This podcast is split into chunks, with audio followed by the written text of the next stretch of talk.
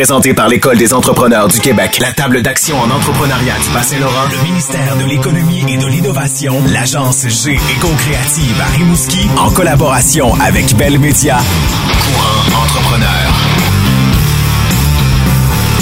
Dans ce nouvel épisode, on parle des entrepreneurs à temps partiel, ce qu'on appelle les flexipreneurs. Se joindront à nous une coloriste passionnée des plantes et créatrice de contenu sur les réseaux sociaux, Laura Pigeon. Également, à la tête de Chic Molaire, elle fabrique des accessoires de dentition pour les tout-petits, Erika Fournier. Maintenant, voici Véronique Marie-Ève Gosselin et Jerry Castonguay.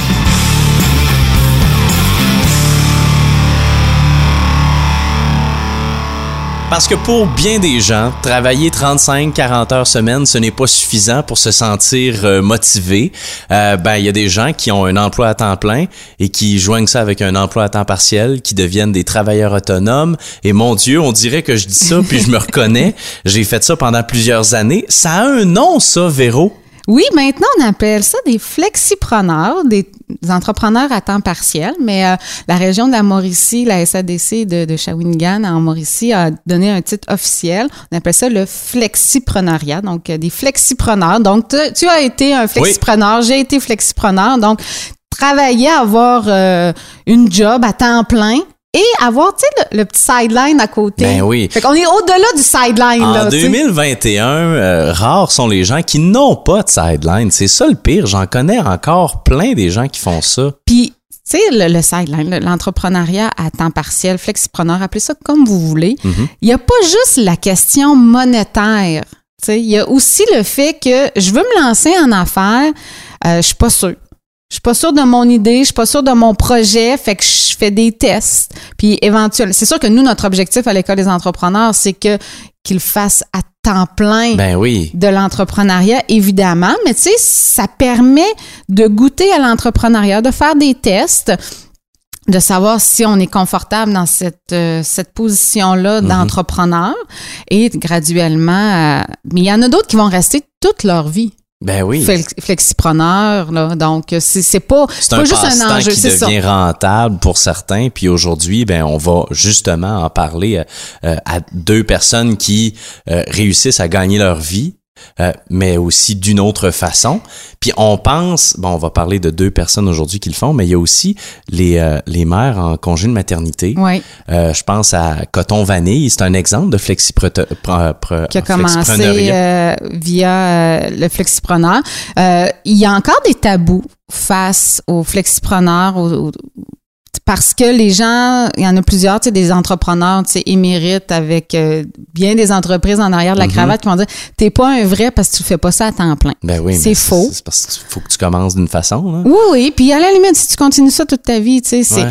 euh, mais d'un autre côté, c'est souvent plus rassurant pour la famille aussi parce Mhm. que bon, tu fais ça à, à temps partiel. euh, Tu, si jamais ça plante, ben il y a un salaire à côté. Ouais, c'est ça. euh, tu sais, puis même quand vient le temps de chercher du financement dans certains cas, ben le banquier lui Aime ça se garantir. Ben oui, aime ça se garantir. Puis tu sais, on, on a vu tu sais des beaux modèles, tu sais de d'entrepreneurs qui ont fait ça à temps partiel, ils ont démarré des choses, sont juste là comme gestionnaires parce que c'est ça leur capacité, mais ils n'ont pas euh, les compétences nécessairement à la production. Ben on en a vu, il y en a qui sont propriétaires de restaurants par Exact. exemple, tu sais. Donc euh, fait que voilà, fait que c'est un super beau sujet. Donc on va avoir deux euh, deux invités parce que c'est souvent féminin aussi hein. Donc Oui. euh, deux femmes euh, entrepreneurs, flexipreneurs pour nous en parler. Courant entrepreneur. Bon, on s'est installé autour de la table et on est très content euh, parce qu'on avait une consultante spéciale pour nos plantes ici au studio G à l'agence G parce qu'on aime beaucoup les plantes. Laura Pigeon, allô? Bonjour Laura. Tu es notre première flexipreneur aujourd'hui. Connaissais-tu le terme avant d'entrer dans le studio? Non. le flexipreneuriat, on en a parlé de long en large dans l'ouverture. Euh, J'aimerais, Laura, que tu nous présentes ce que tu fais dans la vie, D'accord. c'est-à-dire beaucoup de choses. oui, en effet, ça arrête jamais vraiment. Euh, je te dirais que mon travail principal, je suis coiffeuse, Ouais. euh, travailleur autonome, location de chaise et tout et tout. Et euh, sur le side, j'ai commencé à faire du macramé. C'était Mhm. comme juste un petit, un petit passe-temps ici et là euh, que j'avais commencé en 2019. Puis après, avec l'arrêt de, de la COVID, puis tout ça, du premier confinement, salons. hein. ben là, j'ai comme été plus là-dedans. Et euh, troisième chose, ben, créatrice de contenu sur Instagram. Oui, puis et, et tout est interrelié, Oui. j'ai l'impression. hein. Ouais. Ben moi, la création de contenu, ça fait comme depuis 2018 que j'en fais. Puis c'était vraiment juste genre, je mets des belles photos sur le gram, comme on Mhm. Ouais, appelle. ouais. Avec une stratégie d'hashtag. Ouais, c'est ça. Ben, au début, non, pas du tout. Vraiment Ouais. pas, tu sais. Et avant, il n'y avait pas de stratégie sur Instagram. C'était genre, Des belles photos. des n'importe qui photos, fait n'importe quoi, puis that's OK. Là. C'était pas genre, euh, ah, on, là, on faut qu'on pense à tel hashtag, faut pas en mettre des trop intenses. Tu sais, c'était, c'était pas ça au début. Là. Fait que moi, j'étais comme juste, ben, je vais mettre des belles photos. J'étais en voyage, je mettais ça, puis tout ça. Puis de plus en plus, euh, il y a aussi les stories qu'on appelle que c'est Mhm. des- juste des petites vidéos de 24 heures qu'on met. Puis c'est ça que le- les gens consomment le plus. Quand que ça s'est arrivé sur Instagram, je, commence, je me suis dit, bah, je vais commencer à faire des petites vidéos. puis Essayez Puis- ça. puis c'est là que le monde, ben, il se rapproche vraiment de toi. Puis que là, ils font Ah, crème, elle fun à suivre. Puis après ça, il y a d'autres mondes qui se parlent. Puis c'est comme du. Puis à un moment Mhm. donné, ça, ça augmente. Puis ça vient à ce que c'est là. Puis là, aujourd'hui, tu, tu- il y a des sous qui reviennent, Oui. qui viennent de ça. Quelques-uns. Quelques-uns. euh, dans le fond, les publications que je fais, genre, normalement, juste sur le site pour le fun, comme que j'ai toujours fait, ça, non, je suis pas rémunérée par Instagram. C'est des compagnies qui vont me payer pour que je parle de leurs produits. OK. OK. Fait que la compagnie va faire, ben moi, euh, j'aimerais ça que tu mettes de l'avant ma nouvelle collection, exemple, de bijoux. Ben, euh, je vais te payer, on va te payer tant, euh, tu peux se faire telle, telle affaire. Mettons, euh, fais six stories puis une publication, je te paye tant. C'est comme des package Ouais. deals. Fait que c'est comme ça que ça fonctionne pour être rémunéré.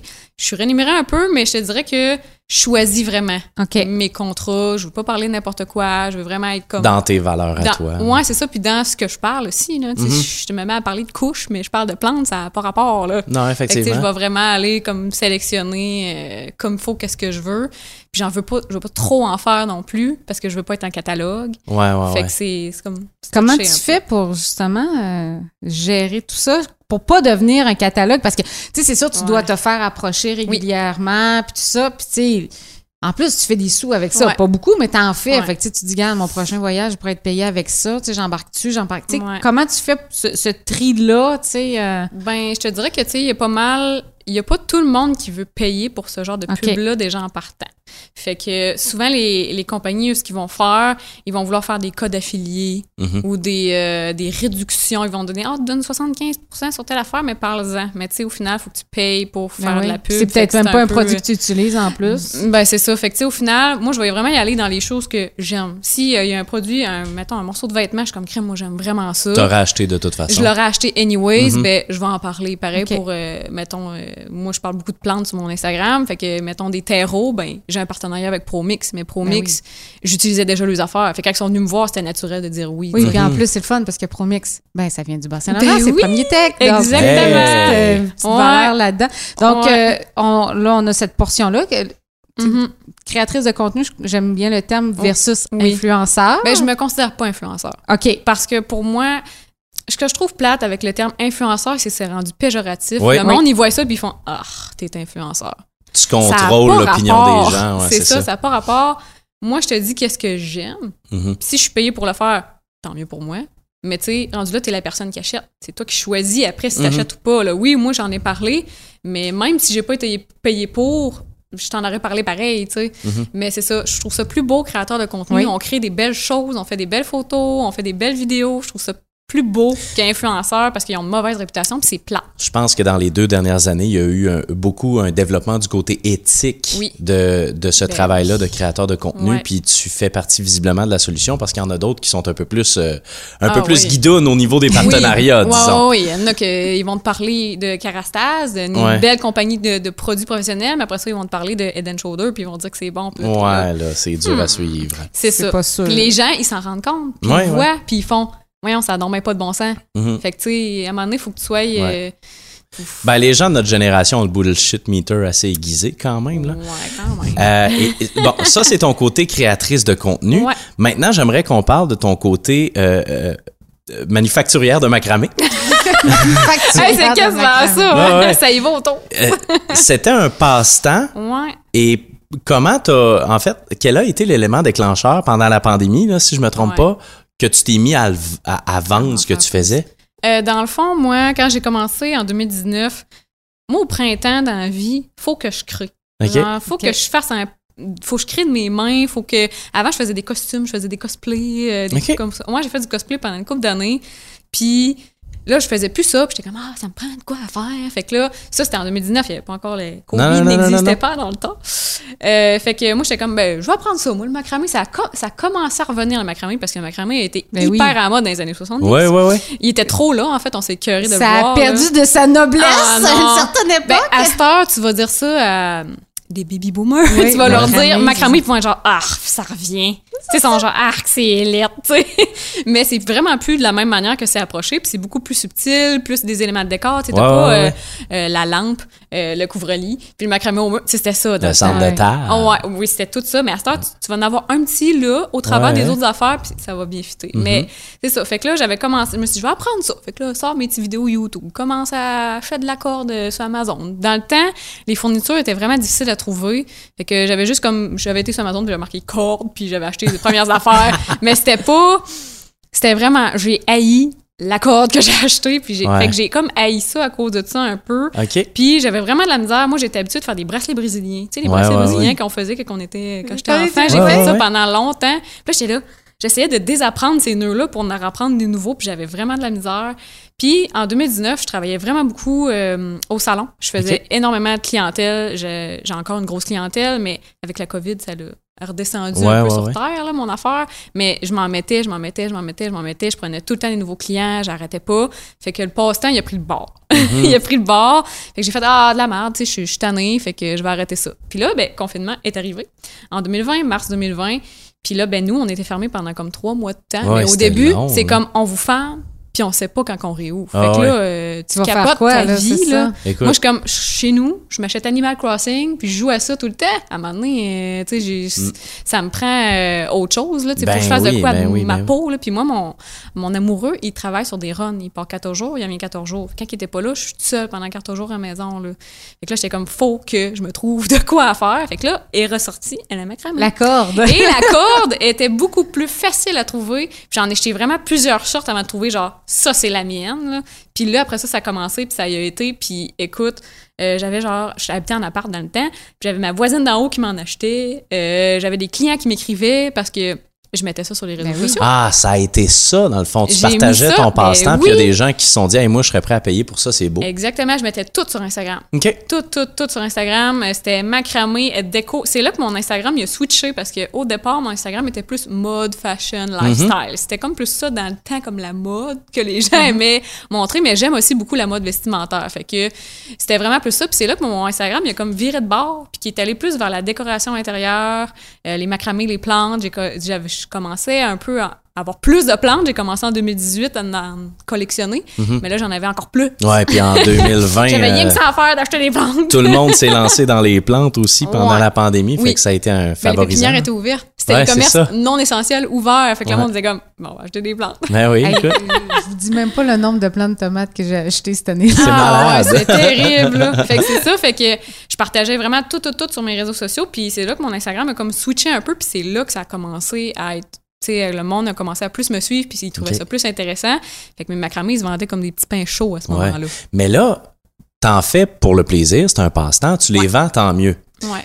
Mais là, se bâtit une demande. Ah oui, Est-ce que ta relation avec le macramé a changé? Euh, à un moment, à un moment donné, euh, je pense que c'était à l'automne cette année, elle a changé un petit peu, mais c'est revenu sur le droit chemin. OK. Dans le fond, ce qui arrivait, là, c'est que quand que j'ai commencé à faire du macramé, euh, j'en faisais pour le plaisir. puis J'étais comme, ah, lui, à vendre qui qu'il veut. Puis là, t'avais genre 8 personnes. Ouah! Fait que là, euh, après ça, il a fallu que je fasse une boutique en ligne parce que j'étais plus capable de gérer le monde en DM qui voulait Ben des, oui, euh, des macramés. Là, parce Ben qu'à oui. un moment donné, c'était comme, bon, je mets en ligne des macramés. Aujourd'hui, vous devez m'écrire la lettre que vous voulez. Ah, Puis, mon écoute, j'avais Une des quarantaines de incroyable. DM euh, à la même heure. Puis fallait que je choisisse qui, qui l'avait quasiment. Là. Ouais. Fait que là, j'ai fait, OK, non, je peux Ça plus fonctionner boutique, comme là. ça. J'ai trop de demandes. Fait que ça me prend une boutique en ligne.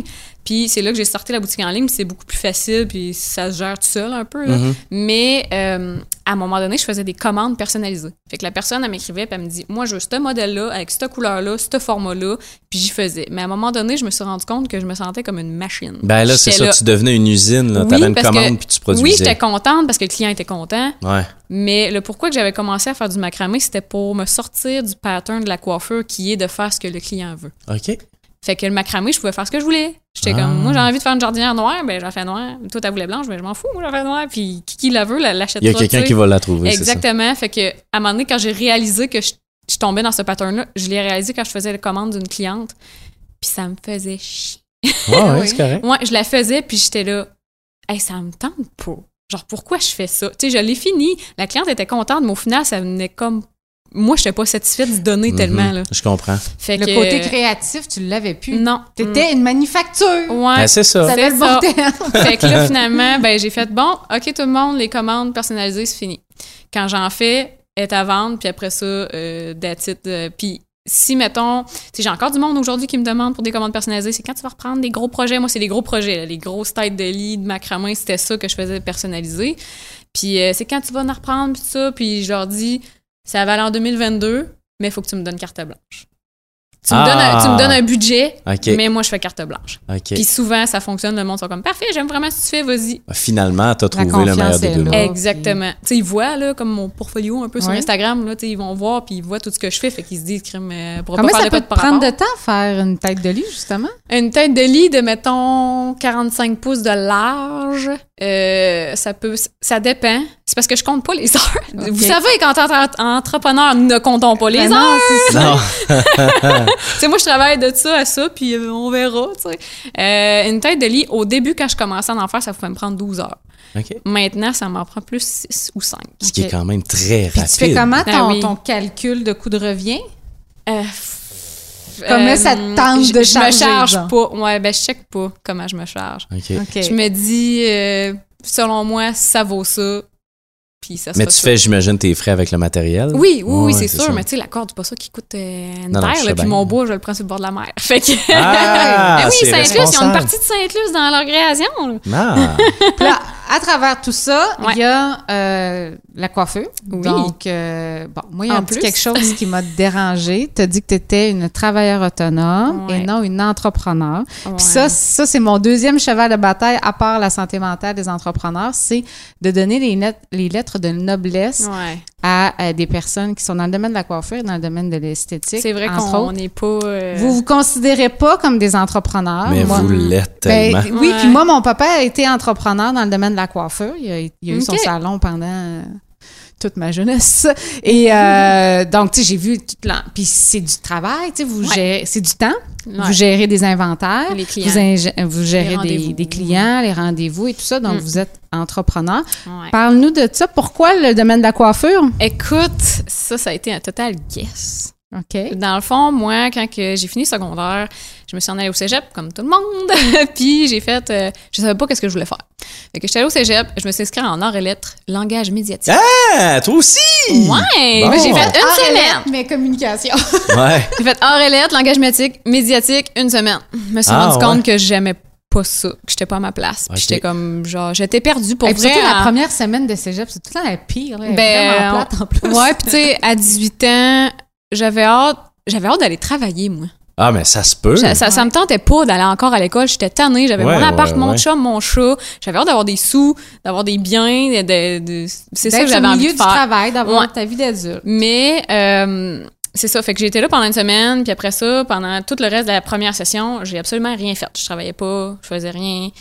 Je savais pas quoi faire de ma vie. J'étais comme un petit peu en sorte de dépression à ce moment-là. Je savais vraiment pas quoi faire. Puis je savais pas où m'enligner. Puis c'était vraiment difficile parce qu'il y avait rien qui me tentait puis qui me passionnait.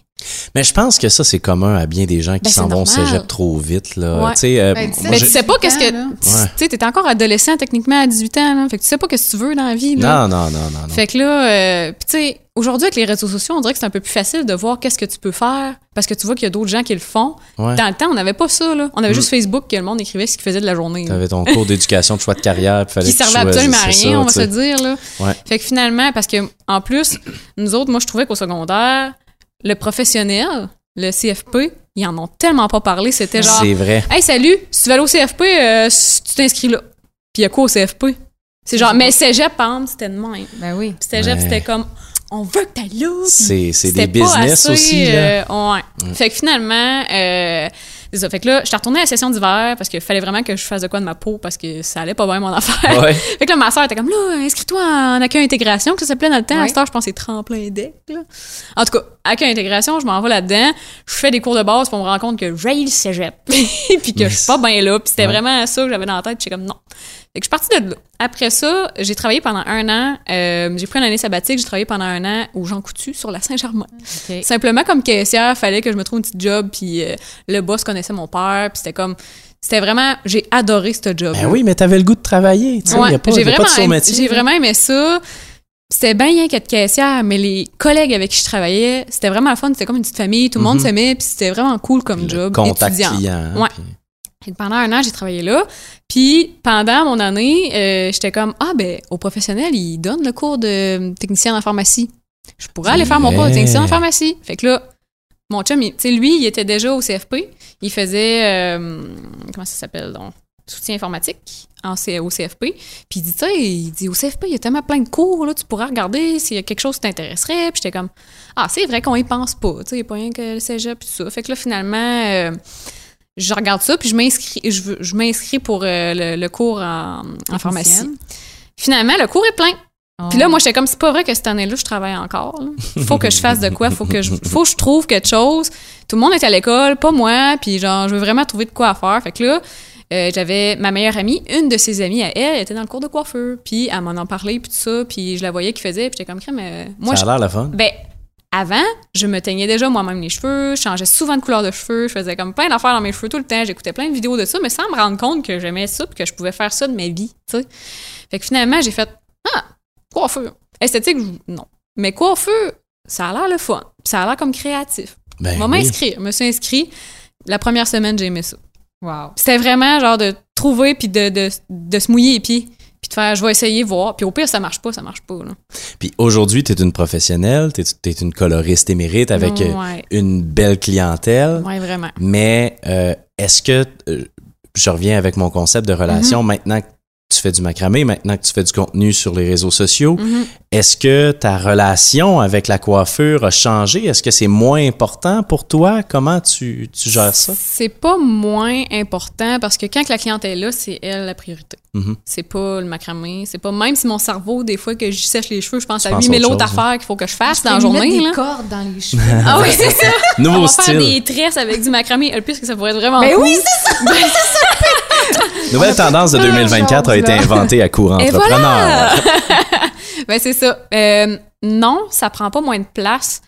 Euh, oui, j'ai réduit mes horaires. Dans le sens que quand j'étais à job, je suis 100% là pour mes clients. Oui. Mais avec la COVID, il y a des tris qui se font. Mhm. Dans le sens qu'il y a des clients qui ont décidé d'aller ailleurs, des clients qui ont déménagé, qui sont plus là. Ben, Il y en j'ai a qui pas... sont maintenant, il y a les cheveux blancs maintenant, tu sais. Ah oui, vraiment. Grâce à Pour la vrai, COVID, tous ceux qui vraiment. voulaient switcher de couleur.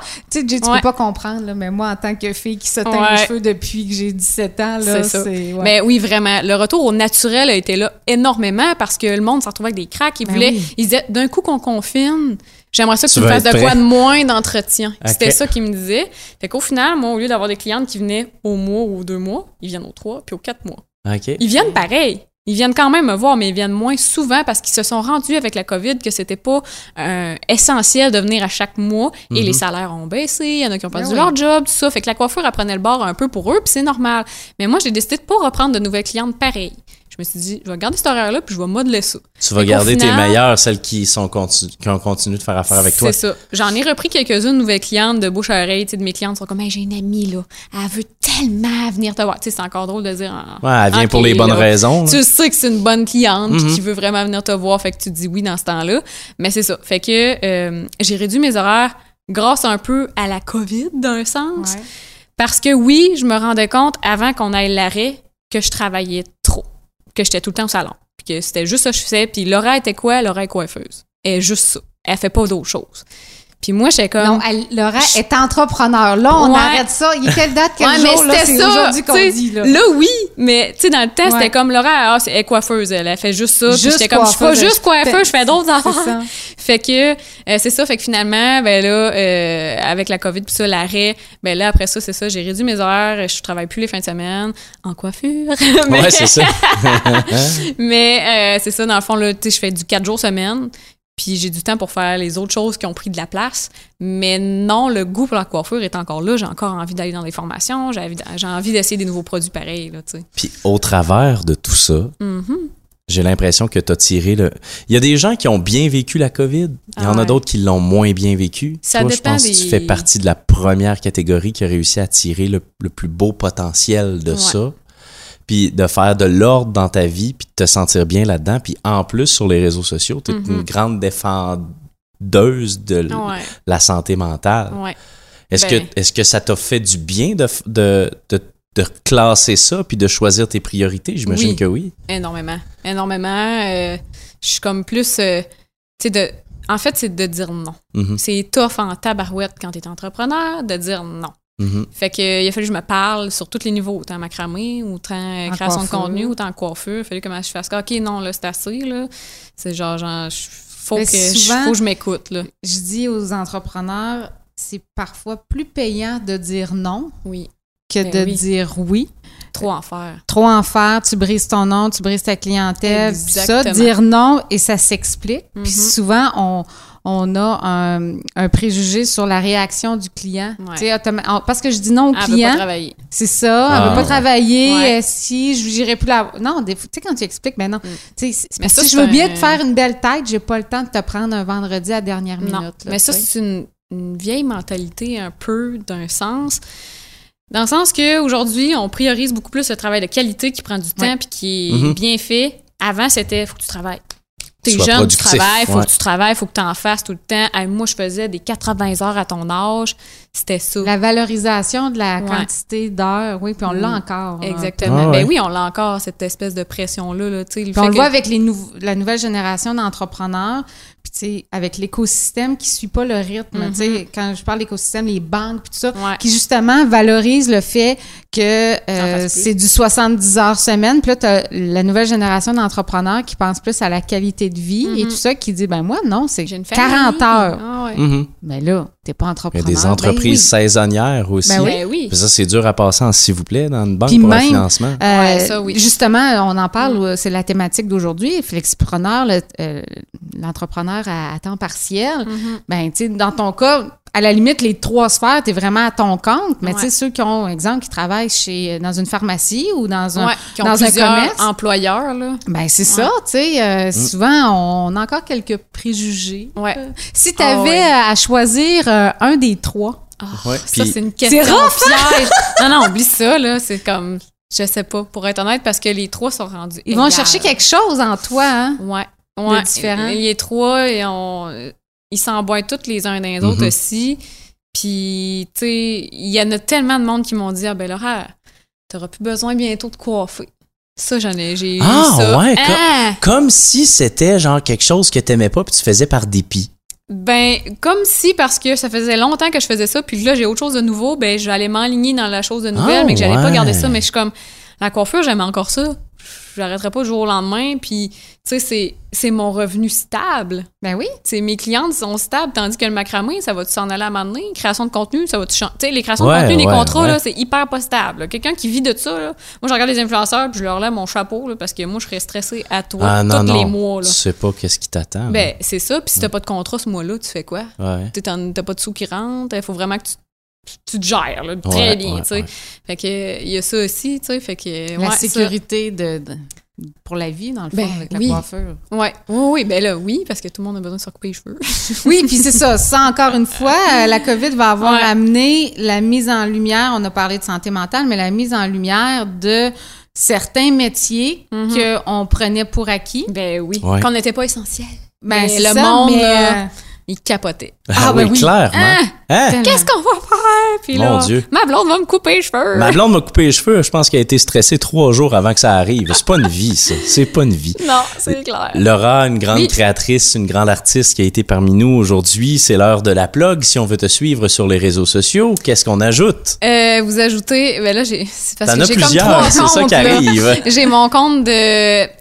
Je n'aimerais pas tant mon compte de coiffeur parce que, oui, c'est mon portfolio, mais vu que je prends pas tant de nouveaux clients. Ouais, tu vas nous agacer un Ben, peu. Ouais, c'est ça. Et je mets pas grand chose dessus non plus parce que euh, je le laisse euh, un petit peu de côté. Là, tu sais. Mhm. Mais euh, sur les réseaux sociaux, euh, mon compte principal que j'utilise tout le temps, qui est ma création de contenu, je vous parle à tous les jours. Je suis le salut bonjour des gens, ça a l'air. Il y a du monde qui m'ont dit ça. T'es mon salut bonjour. Wow. C'est Laura avec un under, euh, Underscore, barre de Exactement. Puis euh, j'ai mon compte de macramé qui est macramé par Laura, tout d'un bout. Parfait. Mm, mm, mm. Ben, merci d'avoir été avec nous et d'avoir partagé ton expérience.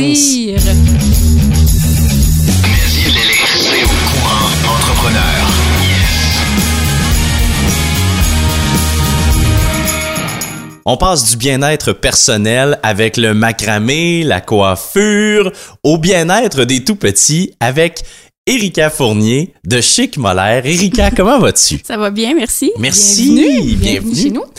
Erika, euh, Chic Molaire, c'est quoi en quelques mots?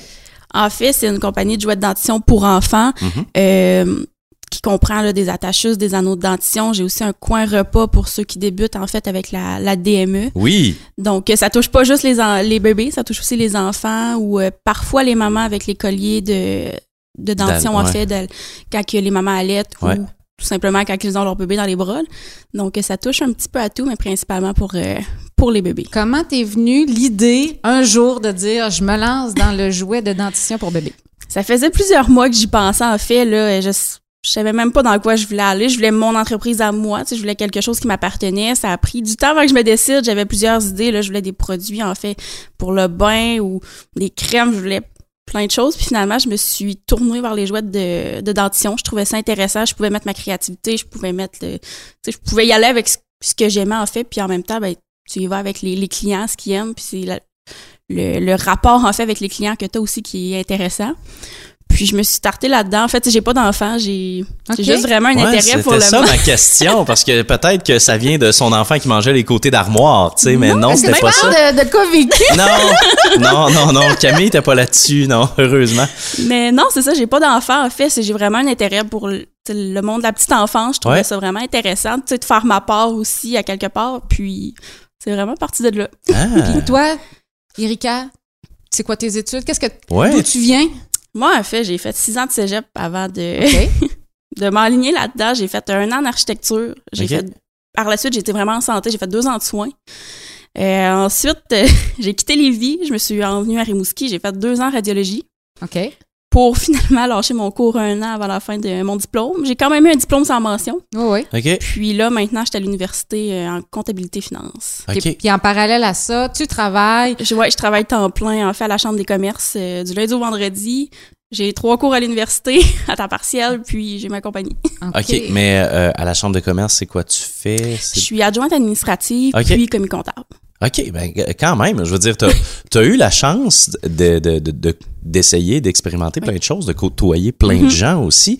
Puis quand t'es venu l'idée de te lancer dans ton entreprise à toi, est-ce que tu avais des des amis ou des connaissances entrepreneurs pour t'orienter là-dedans ou t'as défriché ça Euh, toi-même? du tout, j'ai vraiment fait ça par moi-même. Tu sais, comme tout mon site web, je l'ai monté de A à Z moi-même toute Ah seule. ouais, OK. Ouais, j'ai vraiment tout fait. J'avais vraiment aucun point de repère. là. Quand j'ai commencé, c'était euh, vraiment à zéro zéro. Là.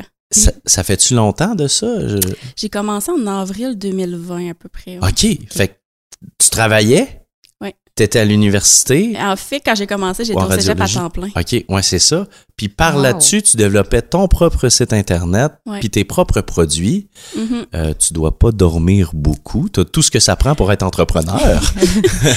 Quand même, là, c'est sûr qu'essayer avec l'université, c'est quand même un peu plus demandant, je trouve, que le, le cégep. Oui. Parce qu'au cégep, je ouais, travaillais, ben, je le faisais à temps plein, je travaillais quasiment à temps plein aussi. Mhm. Non, on sait ce Fait que c'est le que- cégep, là. Mais, euh, tu sais, dans, dans tout ça, est-ce qu'éventuellement, tu veux développer pour que Chic Moller devienne à temps plein? C'est sûr que j'aimerais ça. C'est sûr que je veux terminer mon cours en Oui. comptabilité parce que je veux pas, ça donne des bases dans Ben l'entreprise. oui. J'ai commencé, j'avais aucune base en comptabilité, donc on s'entend que la première année, c'était... euh, Disons que le coup de revient, t'étais pas sûr, tu savais probablement même pas de quoi qu'on parlait quand on disait coup de revient. non, exactement. La première année, j'ai fait « Oh, OK, euh, Finalement, il y a beaucoup plus de points qu'on pense quand on se lance en affaires. » Donc, Puis je suppose que le fait d'avoir une entreprise t'aide dans tes autres activités, c'est-à-dire Oui. dans tes cours universitaires, tu, sais, tu dois penser Oui, toujours à ton aussi. entreprise. Tu es à la Chambre de commerce et de l'industrie Rimouski-Ningette, donc tu vis la vie d'entrepreneur. Fait que quand tu collabores dans les projets de la Chambre, tu as encore ton œil Ouais. entrepreneurial. Mhm. Euh, euh, comment, euh, comment tu vis parce qu'on parle tout le temps, le, le temps. Comment tu fais pour faire ta planification de semaine à travers tout ça? c'est un peu difficile, je vous dirais que, tu sais, en travaillant là, du lundi au vendredi, tu sais, j'ai vraiment un horaire comme assez déterminé là, pour cette partie-là. Après ça, bon, je commence par l'université parce que j'ai quand même un temps là, pour... Ben, je le fais dans le fond à distance. En fait, je vais même pas à l'UQAR, je le fais euh, complètement chez nous. Là. Donc, ça prend de la détermination là-dedans. J'ai un la peu de retard. motivation, là. C'est un peu difficile, mais faut réussir à cadrer. Là. J'ai mes matins, j'ai mes soirs. Là-dedans, faut que je J'essaie de rentrer ma compagnie aussi quand j'ai des commandes. Donc, euh, Parce que toi, tu fais la création du produit, des produits? euh, Là, administrativement, on sait que tu es bien en selle, mais au niveau de la conception, ça prend quand même des notions. C'est des produits pour enfants, pour bébés. Il y a beaucoup de normes. Comment tu t'y prends? Au début, c'était un peu difficile. C'est sûr que tu apprends là, au fil des mois. J'ai appris aussi là, concernant beaucoup la sécurité là, des attaches puis les Mhm. nœuds. Tu as quand même des certaines façons où que j'en ai testé. Là. OK. OK. Tu sais, tu- des fois, tu tires dessus, puis si ça, à un moment donné, ça m'est déjà arrivé, là, tu, sais, tu fais un test d'un nœud, puis tu tires, puis à un moment donné, paf, ça lâche. Eh boy, tu dis une là, chance que c'était pas un enfant ça, qui avait ça, hein? Tu sais, c'est ça, fait que t'as quand même Ouais. des tests à faire, là, euh, des nœuds, j'en ai appris, là. euh, tu sais, il y Ah, a des ouais, compagnies, hein? j'ai des fournisseurs qui en montent aussi. Il y a certaines façons que eux montraient que moi, j'ai pas aimé. OK. Fait que au fil du temps, là, tu, euh, tu développes tes techniques aussi, là, pour Puis- que ça soit... Le matériel que tu utilises, c'est où tu trouves ça? Parce que j'imagine qu'on peut pas utiliser n'importe quel plastique, n'importe quel silicone. Non, en fait, c'est ça, il faut que ça soit du silicone ou du bois de grade alimentaire, en fait, comme sans phthalate, sans BPA ou Ouais. sans... euh, moi, je prends ça principalement en Ontario. Mhm. On s'entend qu'au Canada, c'est rare que c'est fait euh, directement ici. là. Ouais, Donc, ouais, au Québec, on s'entend que c'est pas fait ici. Fait que ça vient vraiment des pays étrangers, souvent de la Chine. Donc, Même le bois, hein, ouais? Oui. Ah, Vraiment, ouais. c'est du bois de hêtre ou du de l'érable, ça dépend vraiment là des ça pour le bois par exemple, ça se fait au, ça se fait au Canada, là. il y a des compagnies là qui sont spécialisées pour les jouets aussi, je peux les faire faire sur mesure, je peux euh. C'est sûr que c'est très très dispendieux, C'est pas pareil, ouais. mais tu sais, t'as tes propres euh, tu peux faire tes propres jouets avec ton logo, ton design que tu veux, puis Tu vends en ligne? Oui. Exclusivement en Ouais. ligne? As-tu des points de vente? Euh, j'ai une boutique par chez nous en fait, euh, c'est une bijouterie. OK. Puis il y avait, il m'avait réservé vraiment un, une étagère complète en vitre ouais. avec des lumières dedans. Donc Wow. euh, depuis le mois de mars, je suis par chez nous Ah, c'est le fun. en ça. Gaspésie. Puis j'avais le rêve du bébé pendant un certain moment. Mhm. Puis là, j'ai, j'en ai plus parce qu'elle va avoir sa propre marque. Donc, euh, Ah, ouais, OK. Ah, Ah, c'est bon à savoir. mais j'étais là pendant un certain temps. J'ai été aussi, euh, j'avais fait un test avec le Pharmaprix, c'est le Pharmaprix? Proxime à Sainte-Luce. OK. OK. Malheureusement, la section bébé, c'était quand même plus ou moins convoité. Là. Ouais. C'était pas très grand. Puis j'ai eu le Proxime aussi à ma tante. C'était le même propriétaire. Là, ça s'est quand même très bien vendu. Là. Puis comment ça fonctionne pour ta boutique en ligne au niveau de, de, de l'approvisionnement, là, ce que tu mets en ligne, les produits que tu fais, est-ce que tu fais ça en batch ou tu fais des commandes? Souvent, j'y vais par commande personnalisée. C'est ça qui part. Moi, de mon côté, c'est ça qui part le plus. J'en mets quelques fois là, des personnalisés que les gens peuvent le, le recommander plusieurs fois. Ou j'en fais quelques-uns aussi là, euh, que je peux mettre là, qui sont non personnalisables. Donc, c'est un peu à ma discrétion. Ce qui est des jouets de dentition vraiment déjà faits, ça, j'ai comme pas de contrôle. Fait que j'y vais avec Ben ouais. la quantité que j'ai en inventaire. puis. Quand euh, tu dis personnalisable, c'est-à-dire qu'on peut mettre le nom du bébé, Oui. par exemple? on peut mettre le nom, on peut choisir les couleurs. Donc, c'est vraiment là, ce que eux aiment puis ce qu'ils représentent. Puis c'est toi qui les montes euh, le samedi soir en train de, Ouais, de c'est- travailler ton entreprise. Euh, tes clients viennent d'où? Un peu partout, je te dirais. Principalement, j'en ai beaucoup de la Gaspésie, vu que je suis quand même Ben oui. native de là. J'en ai quelques-uns à Rimouski. Sinon, c'est vraiment un petit peu partout au Québec, là. Parce qu'avant d'avoir mon Shopify, j'avais Etsy. OK. OK. Là, j'en- j'allais vraiment, j'en ai eu quelques-uns de la France, très Wow. peu. Puis j'ai eu mon plus loin, je crois que c'était à Yellowknife, Ça, territoires c'est du, euh, même. nord-ouest. Fait que Shopify est un outil considérable et c'est gigantesque là, comme plateforme, on s'entend. Est-ce que euh, arrivé sur cette plateforme-là, tu as ouvert des horizons nouveaux que tu n'avais pas considérés avec tous les outils puis les plugins qui te sont proposés? pas pour l'instant. C'est ça, T'as c'est quand faire même ce que nouveau, tu voulais là. quand même. Là. Ben, je trouvais ça un peu plus professionnel qu'Etsy. Ben oui. Tu sais, j'avais quand même plus de façons de structurer mes produits Ouais. par collection, par prix. Tu t'as beaucoup plus de... Ben, c'est plus entreprise friendly. Etsy, c'est très artiste friendly, là. Euh, et, et toi, là-dedans, d'entrée de jeu, tu nous disais, ah, j'avais le goût de faire des objets pour le bain, des crèmes. Maintenant que tu t'es spécialisé dans euh, les objets de dentition et de nutrition pour les enfants, est-ce que tu as l'impression de maîtriser pas mal le dossier puis tu te sens attiré vers autre chose que tu pourrais ajouter? Oui, j'ai beaucoup d'idées en tête, en fait. Là, c'est juste que par manque de temps et par Ouais, manque ben des fois d'argent aussi. ça, là. là. Ben, surtout par manque de temps, là, parce que il y a beaucoup de choses que j'aimerais faire. Je voulais faire des moulages de bédaine. Ben, j'ai Oui. pas vu ça en région beaucoup. Je voulais le faire, mais malheureusement, je manque tellement de temps Mhm. que... Et ça, ça doit prendre des ressources aussi quand même, là. C'est pas si pire. OK. Quand même, là, je peux trouver quand même euh, au Québec, là, j'avais déjà trouvé tout mon matériel pour le Ah, faire. ouais, puis ok. il manquait juste à trouver des bédaines, mais finalement, j'ai vraiment manqué de temps, donc j'ai pas pu. euh, Selon toi, c'est quoi les, les avantages d'être euh, entrepreneur à temps partiel? C'est sûr que j'ai pas le.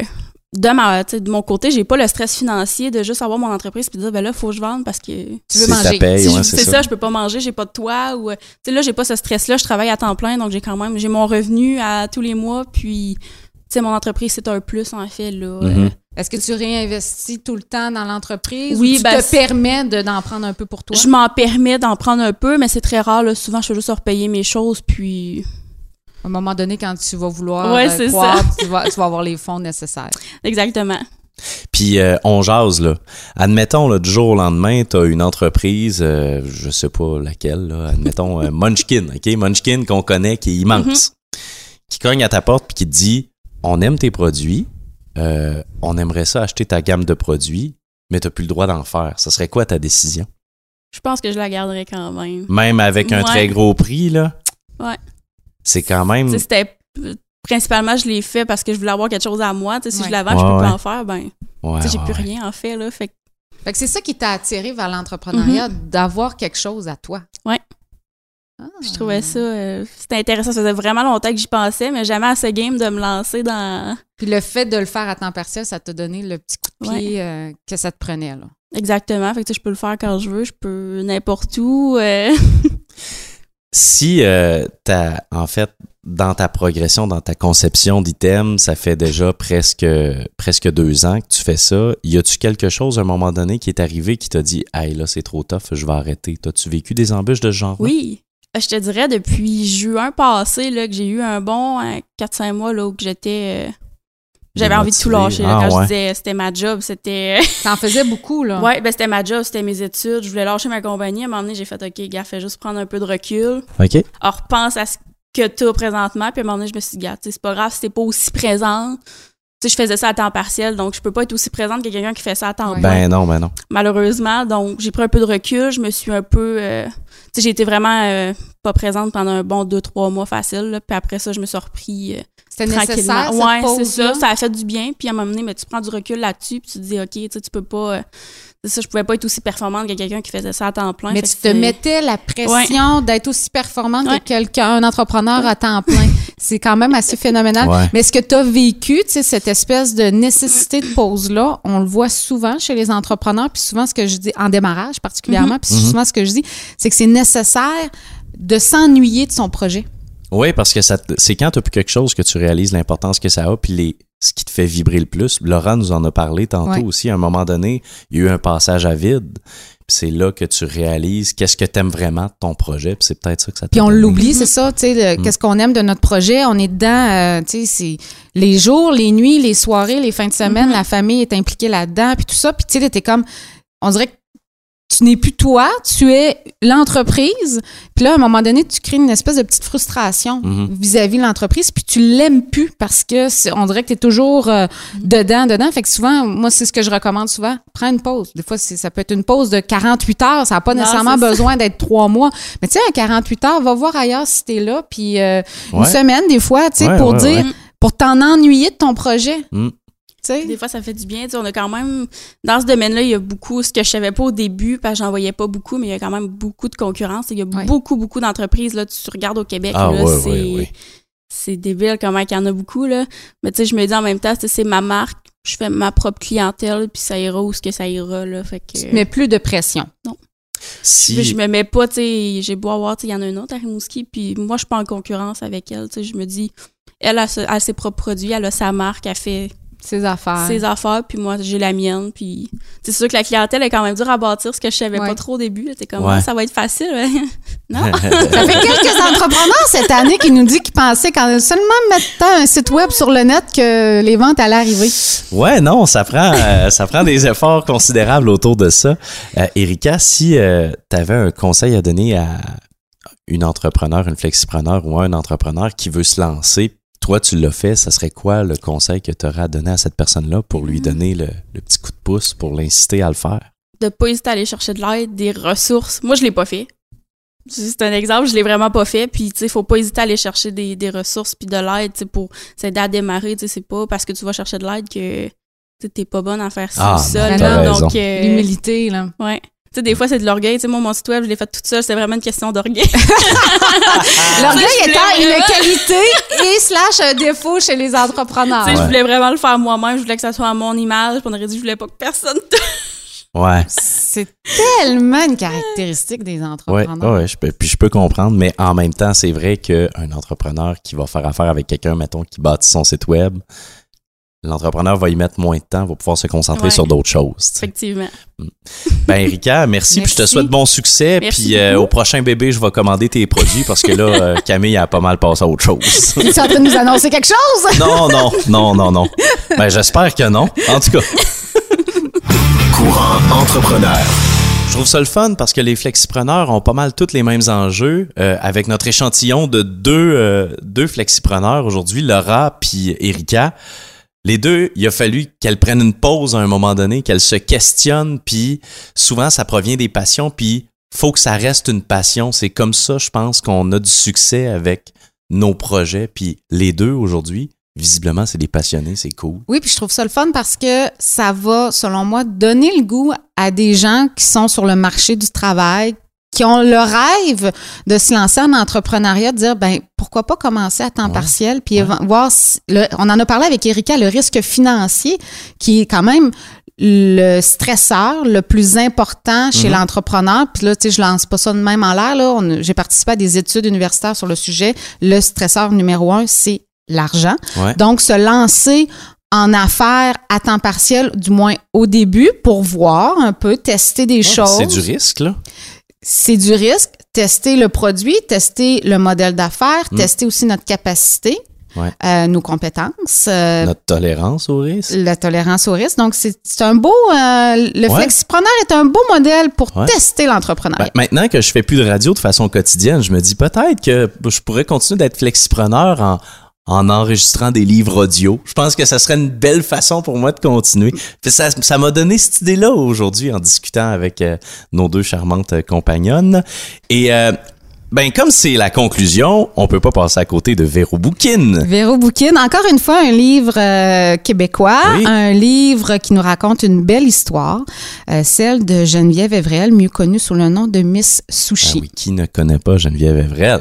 Oui, euh, qui ne connaît pas aussi le sushi à la maison, Ah, les ben Miss oui. Sushi. Il faut savoir que le modèle d'affaires de, de sushi à la maison est hyper intéressant parce que Ouais. c'est souvent des flexipreneurs. Donc, Mhm. moi, j'en ai eu à la maison là, de- qui sont venus, qui faisaient une- un autre travail, euh, qui étaient sur le marché du travail puis qui faisaient ça Ouais. euh, comme travailleur autonome, Ben comme oui, pour des flexipreneur. 5 à 7, le soir, la fin de semaine, des soupers, ça se rentre bien dans un horaire de jour de semaine, là. Exactement. Puis, Mhm. tu sais, il y a une gestion d'inventaire, il y a une négociation à faire aussi Ouais. pour les produits, puis tout ça. Fait que c'est un très, très beau modèle. Donc, on, on- le livre s'appelle Il était une fois Miss Sushi. Donc, c'est vraiment le livre qui raconte l'histoire de Geneviève Evrel. On, connaît, on la connaît un peu provenant d'un milieu défavorisé, mère toxicomane et tout ça. Puis que comment il y a eu le déclic un jour de se dire, hey, moi, je me lance en affaires avec euh, de la bouffe. Euh, donc, on, on a cette euh, belle histoire-là, en plus de tous ces autres livres de cuisine, comment faire un bon sushi Ben oui, puis un bon sûr. tartare à la maison. Donc, euh, c'est ce que je vous recommande, le livre Il était une fois Miss Sushi de Geneviève Evrel. Merci, Véro. Merci à toi. Courant entrepreneur.